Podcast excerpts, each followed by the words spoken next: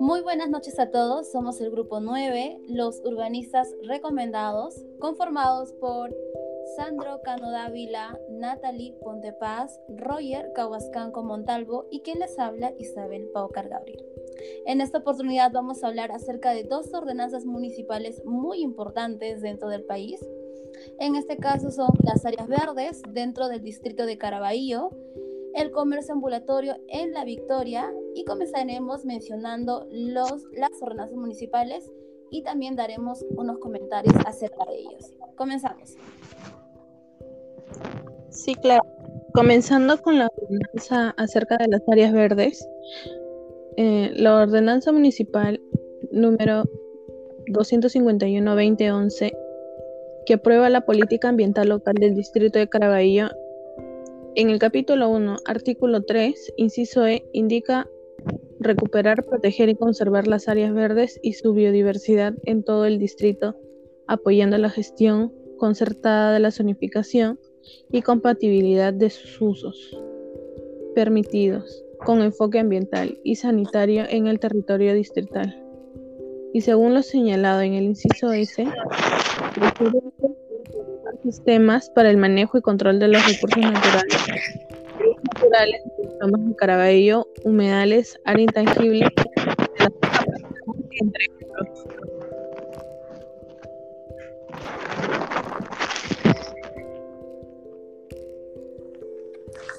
Ok, continuando con, con el análisis del caso del distrito de Caraballo sobre áreas verdes, eh, tomaremos como, como ejemplo eh, y como base de datos eh, la información recolectada por los estudiantes de la Universidad Privada del Norte del noveno ciclo, en el cual se ha hecho recolección de datos y un pequeño análisis, ¿no? En el cual los resultados nos eh, cuatro tipos de, de condiciones en las que se encuentran las áreas verdes y como bien sabemos ya, ya tenemos un déficit en áreas verdes casi en todos los distritos, ¿no?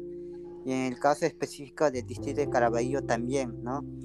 Entonces comenzaré diciendo o explicando los tipos de áreas verdes que tenemos dentro del distrito de Caraballo. Como primer caso, y, un caso bueno sería, por ejemplo, eh, las áreas verdes que se encuentran en condiciones buenas, ¿no? Eh, regadas, eh, arborizadas y con los equipamientos urbanos en buen estado, ¿no? Y como el otro caso o otra condición por ejemplo, eh, las áreas verdes que se encuentran en condiciones, eh, por ejemplo, en este caso tenemos eh, áreas verdes medias secas y árboles un poco en abandono, ¿no? Y con falta de equipamiento urbano. Como tercer caso tendríamos áreas verdes o destinarios áreas verdes que están completamente en abandono, ¿no? Con, eh, con ausencia de equipamiento urbano y a veces eh, pavimentación. Y como evidencia sería este eh, lo que es el tema de último caso tendríamos, por ejemplo, el tema de áreas verdes eh, tipo parques que se encuentran en condiciones buenas también, pero esto es eh, por el mantenimiento de los vecinos ¿no? del lugar, del parque, del alrededor que se preocupan por mantener bien su parque. Entonces tenemos esos tres casos, ¿no? Y como, eh, como de manera general vemos que, por ejemplo, un 20% perdón, un 40% está en abandono, en completamente abandono. Eh, tendríamos un 20%, por ejemplo, en condiciones eh, a medias, ¿no? Que y, el otro 40% está en buenas condiciones. También el otro claro ejemplo eh, de estas, por ejemplo, que están en completamente abandono sería el tema de la avenida universitaria, ¿no? Que claramente evidencia eh, la ausencia de mantenimiento ¿no? por parte de la municipalidad, ya que se encuentran eh, los pocos árboles que aún existen que están secándose y también los, la presencia de, de basureros o basuras que las mismas personas también votan, ¿no? También tenemos un descuido y falta de conciencia de las personas del distrito, ¿no? Claro. Sí, claro. Em, yo siendo de lo que es el distrito de Caraballo, veo la deficiencia que hay acá de áreas verdes y no solo se basa en lo que es tema municipal, sino también de los vecinos. Muchas veces, a veces la municipalidad va, riega y todo, pero no se cumple porque los mismos vecinos son los que ensucian, no respetan el área verde, el área verde que estaría como un tema decorativo a veces la gente lo usa, se echa, se sienta y maltrata las mismas plantas.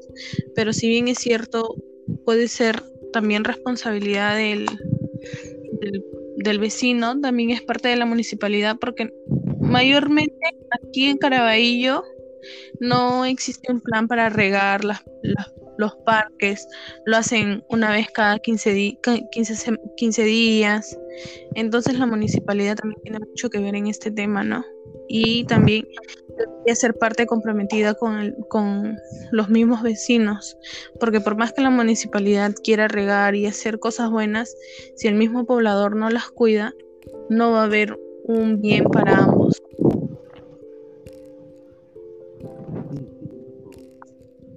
Siguiendo con otras normativas de ordenanzas municipales, tenemos una ordenanza municipal de la Victoria, la ordenanza que regula el comercio ambulatorio en los espacios públicos, regulados en el 9, su formalización, la, ordenanza número 325.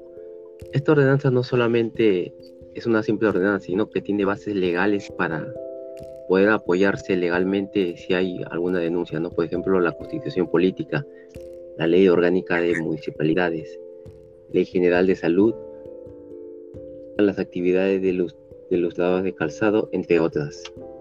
¿Y qué nos dice exactamente esta, esta ley? ¿no? En el artículo 2, el objetivo, la presente ordenanza tiene como objetivo estable, establecer lineamientos técnicos, administrativos y legales que regulen el procedimiento para la obtención de la autorización municipal temporal para el ejercicio del comercio ambulatorio de bienes y servicios en espacios públicos autorizados del Distrito de la Victoria. Como sabemos, la Victoria es uno de los distritos donde hay mayor cantidad de ambulantes. Se considera que en el año 2019 había una cantidad de 35 mil ambulantes, ¿no? Ya en el periodo del alcalde Forsyth se quiso regularizar todo esto con esta ordenanza. Lo primero que se hizo fue limpiarlos del, del damero de Gamarra. Se consideraba que cada ambulante pagaba 92 céntimos por día, pero ellos querían subir el impuesto a 25 soles diarios, porque creían que lo que vendían afuera, pagando tan poco, era una competencia desleal a las personas que tenían su galería y era, estaban regularizados. También se prohibió la venta de ropa o de otras cosas que fuera contra el emporio de Gamarra, solamente se permitió el ingreso a ambulantes de canillitas, emolienteros, lustrabotas. Y ahora como vemos que en Gamarra eso ha ayudado bastante, ¿no? Se ve un lugar bastante limpio, ordenado por la gran cantidad de gente.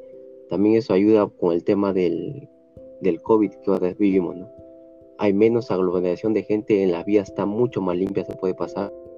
Que también ayudaría si hubiera un terremoto, una desgracia, un, un incendio, la gente podría escapar rápidamente. Eso beneficiado, pero trajo otro problema. Toda esa gente dice que no tiene para comer, ¿no? No tiene para subsistir.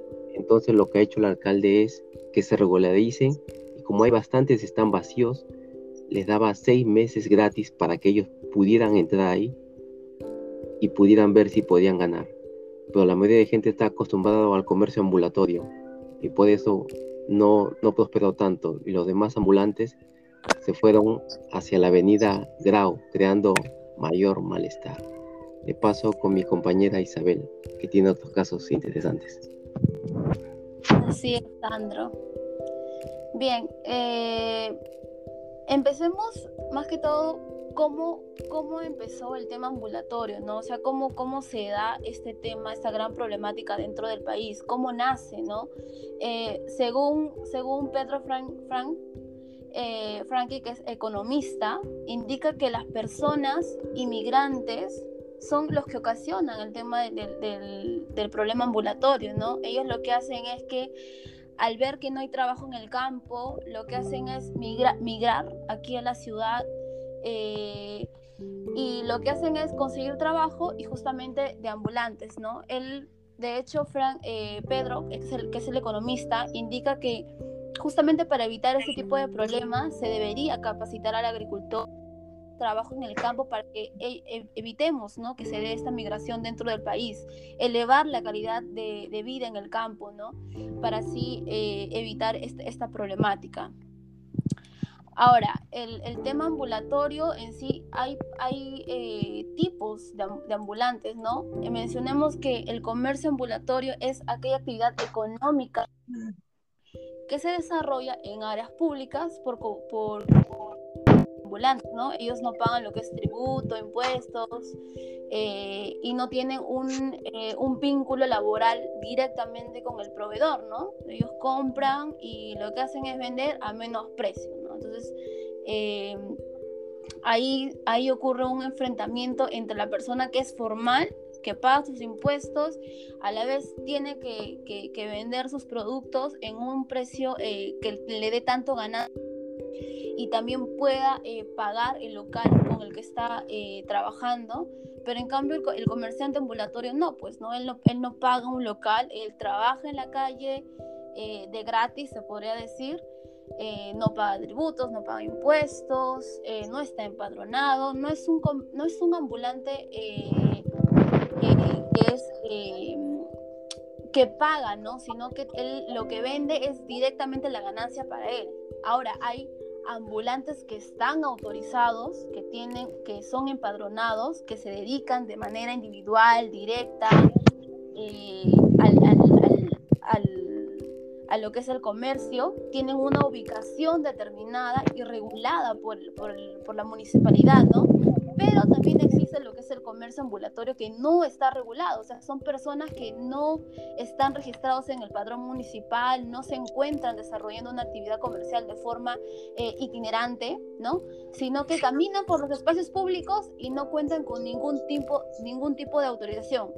¿Y qué da eso? Justamente que la, municipalidad venga, les arrebate sus, su, mercadería, ¿no? Ocurra algún tipo de agresión, entonces, esos tipos de problemas se evitaría si el ambulante, si la persona, comerciante, fuera mucho más responsable y se empadrone. Y no solamente eso, solamente que la, Victoria, en este caso la Victoria ha, ha ofrecido empadronamiento a todas las personas que sean bienvenidas, que quieran formalizar por lo que he leído en algunos anuncios, es que eh, se está evitando que las personas paguen por seis meses, eh, eviten el pago de los locales dentro, dentro de seis meses y puedan establecerse eh, en temas de ganancias, ¿no? que puedan, que puedan solventar un tiempo su, trabajo, ¿no? su comercio, negocio. ¿no?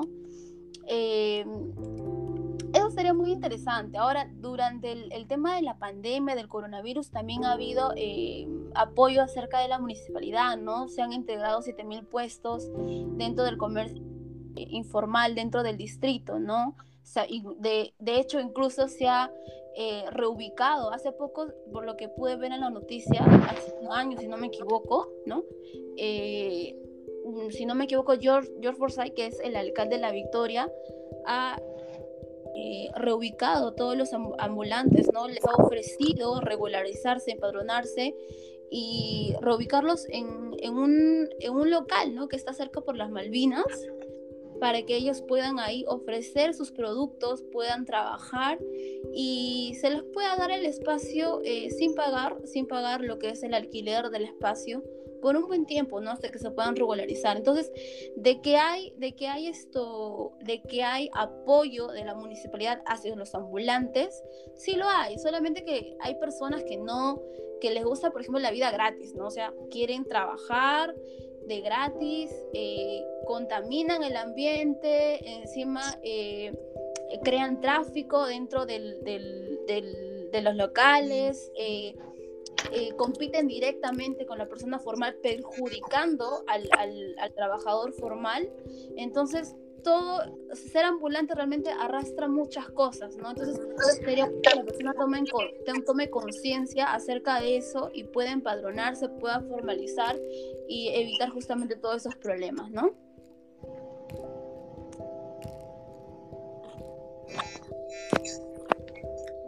Ok, para finalizar, eh, daremos eh, algunas conclusiones sobre estos dos casos muy interesantes. Bueno, con respecto al tema de áreas verdes, vemos que eh, también vemos que la municipalidad tiene interés por mantener las áreas verdes, ¿no? Entonces, y el otro problema que es mayor, vemos que también hay escasez del recurso hídrico, ¿no? Yo creo que por estos dos temas vemos que están en abandono de una gran parte de, áreas verdes del distrito de Caraballo, ¿no? Y también por el tema de corrupción que siempre existe en las municipalidades, ¿no? Sí, por parte de, en el ámbito de los ambulantes, en el Perú, el 70% de las MIPES son informales. Y también tenemos una gran cultura de la informalidad, porque en el Perú no se apoya a los pequeños y microempresarios. ¿no? Se les da un apoyo financiero ni legal. Te da muchas trabas burocráticas y altos intereses te cobran. Entonces, más la cultura de la informalidad, eso crea que nuestra economía es altamente informal y ambulatoria, como se ha visto. Entonces, esto también parte de una cultura de, de las personas, de la educación y del gobierno que quiere apoyarles. Y si hubiera